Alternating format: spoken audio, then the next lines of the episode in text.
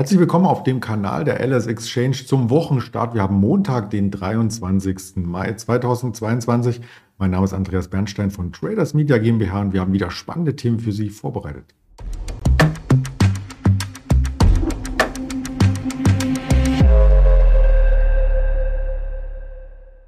Da schauen wir gleich auf die Präsentation und sehen auch schon die Themen oben. Zwei Aktien wollen wir besprechen. Und mit wir meine ich, dass ich natürlich einen Händler in Düsseldorf für das Gespräch begeistern kann. Das ist heute der Marcel. Den begrüße ich recht herzlich. Hallo Marcel.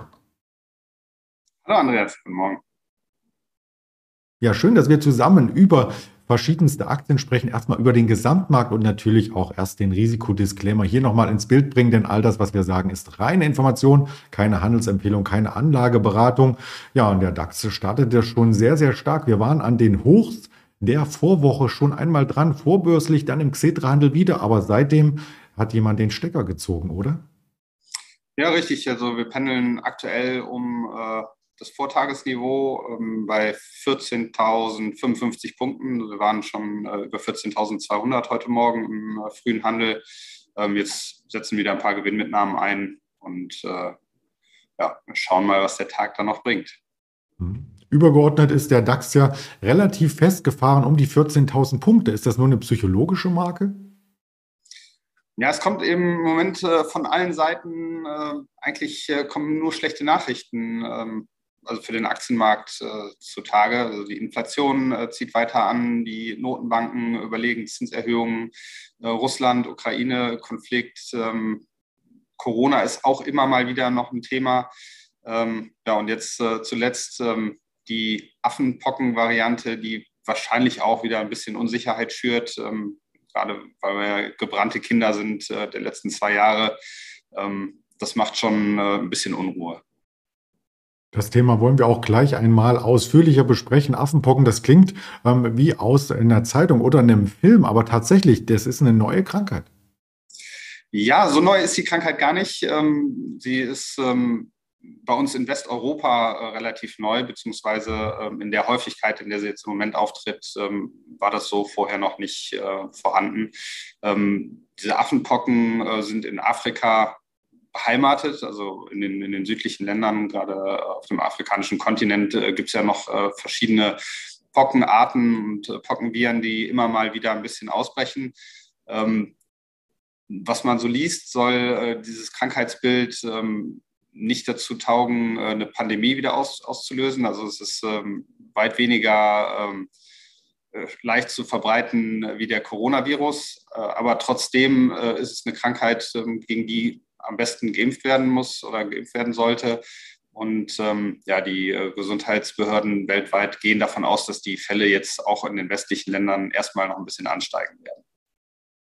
Wenn du Corona erwähnst, da werden natürlich seitens der Börsianer auch immer Erinnerungen daran äh, wieder reflektiert, ähm, dass man sich auf die Suche macht nach einem Hersteller, der einen Impfstoff hat. Und genau das haben wir ein bisschen getan. Also nicht nur wir, sondern die Anleger allgemein. Da gibt es tatsächlich eine Firma, ein deutsch-dänisches Unternehmen, was hier scheinbar ein Gegenmittel hat. Genau, das ist äh, die Bavarian Nordic. Ähm da waren äh, einige Anleger schon sehr früh, äh, sind auf den Trichter gekommen, dass äh, man damit wahrscheinlich Geld verdienen kann im Moment. Äh, die Aktie hat sich jetzt in äh, wenigen Tagen mehr als verdoppelt, ähm, kommen heute wieder ein bisschen runter, nachdem sie auch äh, heute wieder zweistellig zugelegt hatten. Ähm, Bavarian Nordic ist ein Impfstoffhersteller und Krebsimmuntherapieanbieter, ähm, die soweit ich das gelesen habe, ähm, das einzige von der FDA äh, und auch in Europa zugelassene äh, Impfmedikament gegen diesen Affenpockenvirus im Moment am Markt haben. Ähm, gab auch schon ein europäisches Land, ähm, was namentlich noch nicht genannt wurde, die für einen dreistelligen Millionenbetrag, ich glaube 119 Millionen Dollar, Impfdosen für diesen Affenpocken oder gegen diesen Affenpockenvirus bestellt haben. Und ähm, ja, das ist bei einer relativ, bei einem relativ kleinen Unternehmen von der Marktkapitalisierung, äh, wie es diese Bavarian äh, im Moment auf die Börsenwaage bringt, ähm, natürlich schon ein großer, großer Auftrag. Und äh, ja, kurzfristig ähm, wird es da wahrscheinlich äh, auch weiter Nachfrage geben, beziehungsweise ähm, starke Kursbewegungen mit äh, den Nachrichten über diesen neuen Virus oder diesen jetzt in Europa verbreiteten Virus. Mhm. Vielleicht geht die Spekulation dann auch weiter, welches Unternehmen noch was anbieten könnte. Wir werden das in den nächsten Tagen auf alle Fälle mit updaten. Und äh, da ich vor der Erinnerung gesprochen hatte in Richtung ähm, damals die Corona-Zeit, ähm, wollen wir auch nochmal zurückblicken auf Unternehmen, die damals gut gelaufen sind, insbesondere weil es jetzt Quartalszahlen gibt von einem derjenigen, die uns in der Corona-Zeit begleitet haben mit ihrer Technologie. Zoom Video Communications ist das Stichwort. Und wir schauen ganz genau auf den folgenden Screenshot vom Aktionär. Der ist nämlich aus dem August. Und als da die Quartalszahlen rauskamen, hat die Aktie sehr, sehr negativ reagiert. Die Frage ist, was passiert heute? Denn auch heute gibt es von Zoom Video Communications wieder Quartalszahlen. Richtig. Ähm, Zoom ähm, Media oder Zoom ähm, äh, Video ähm, ist ja wie äh, Netflix, Amazon äh, und ähm, diese ganzen Internetunternehmen, die eben von äh, Corona sehr stark profitiert haben oder von den Lockdowns sehr stark profitiert hatten, äh, jetzt die letzten Monate auch extrem unter die Räder gekommen. Also vom, vom Hoch haben sie sich äh, mehr als gefünftelt. Ähm, ähnlich wie eine Netflix ähm, oder andere Unternehmen in, äh, dieser, in diesem Hype damals ähm, sind die Quartalszahlen ähm, teilweise unter den Erwartungen gewesen und die, die Unternehmen sind extrem abgestraft worden. Ähm, so auch bei, bei Zoom äh, bei den letzten Quartalszahlen. Ähm, mittlerweile sind die Bewertungen ähm, aber ein ganzes äh, Stück zurückgekommen. Also natürlich damals waren, äh, also jetzt im Nachhinein betrachtet, wurden da Summen gezahlt oder Unternehmensbewertungen an den Tag gelegt, die utopisch waren oder astronomisch waren. Das hat sich jetzt ein ganzes Stück weit normalisiert. die Zoom-Aktie wird mittlerweile mit einem KGV von um die 25 bewertet. Das ist äh, für ein Tech-Unternehmen, was stark wächst, okay. Ähm, natürlich äh, kommt es auch immer darauf an, wie so die Stimmung in der Branche ist. Und ähm, das ist ja im Moment bei den Tech-Aktien, äh, ja, das sind, sind äh, auch wieder Bewertungsparameter äh, auf der anderen Seite irrelevant. Also wie es nach oben übertrieben äh, wurde, wird es jetzt in, bei einigen Unternehmen nach unten übertrieben. Ähm, davon konnte sich Zoom in der Vergangenheit auch nicht freimachen. Jetzt die Quartalszahlen, ähm, also es wird ein Umsatz von rund 1,07 Milliarden Dollar erwartet im ersten Quartal und äh, ein Gewinn pro Aktie von 88 Dollar Cent. Ähm, wenn Sie das einhalten oder äh, über, überbieten können, ähm, kann vielleicht da mal langsam Boden gebildet werden bei der Zoom-Aktie, notiert ja auf einem äh, Mehrjahrestief. Und ja, wenn die Quartalszahlen doch mal wieder enttäuschen sollten, dann ähm, sehen wir hier vielleicht auch wieder zweistellige äh, Gewinnabgaben oder äh, Kursabgaben, ähm, wie es in den letzten Tagen auch schon bei anderen Internet- und Tech-Unternehmen der Fall war.